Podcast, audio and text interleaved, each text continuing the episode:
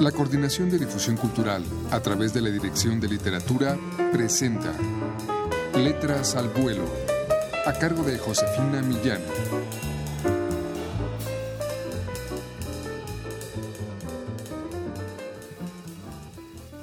¿Qué tal amigos? Muy buenas tardes.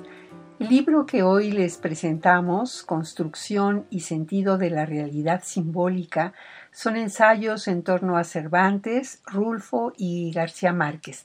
El autor, José Pascual Buxó, es investigador emérito del Instituto de Investigaciones Bibliográficas por la UNAM. Vamos a ofrecer a ustedes un fragmento de su ensayo La soledad de Don Quijote.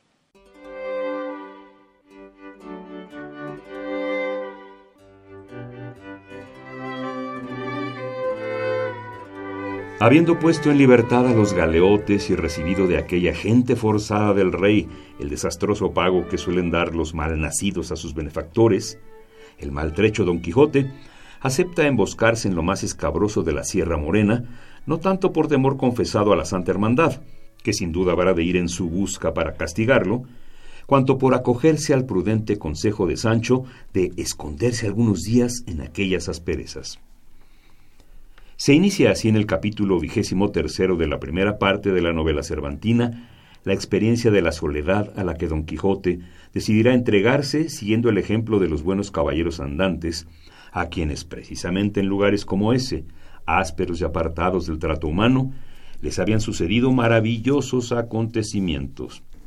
Y más tardó Don Quijote en recordar esa tradición caballeresca que en hallar a su paso algunos objetos insólitos en aquellos parajes, un cojín y una maleta podrida y rota que contenía cuatro camisas de Holanda, una buena cantidad de escudos de oro y un librillo de memoria ricamente guarnecido.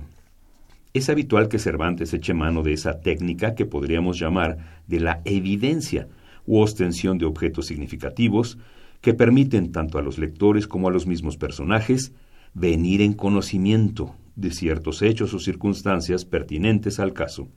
Así pues, Monedas, camisas de fino lienzo y librillo de memoria permiten a Don Quijote rastrear o inferir la personalidad del dueño de aquellos objetos extraños al mundo de los rudos pastores de cabras, y propios, en cambio, de un personaje principal y cortesano. La inspección del libro proporciona datos más precisos, puesto que escritos en él de buena letra hay un soneto y una breve misiva que manifiestan la condición de amante despechado de su autor. En efecto, soneto y misiva se enlazan a la más estricta tradición petrarquista y neoplatónica.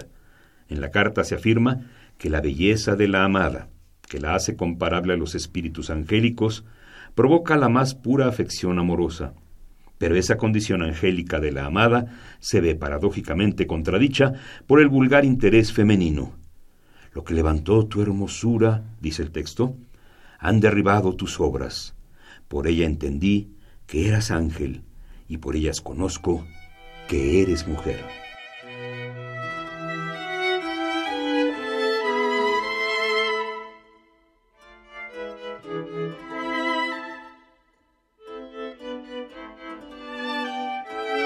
Hemos escuchado un fragmento del ensayo de José Pascual Buxó que se titula La soledad de Don Quijote. Eh, José Pascual Buxó es maestro de letras por la UNAM y doctor en letras por la Universidad degli Studi di Urbino en Italia. Pueden ustedes adquirir esta edición de la Dirección de Literatura de la UNAM, Construcción y Sentido de la Realidad Simbólica, con ensayos sobre Cervantes, Rulfo y García Márquez en todas las librerías universitarias o llamando al 56 22 6202. Muchas gracias a Juan Estaque en la lectura, a ustedes por su atención. Yo me despido, soy Josefina Millán.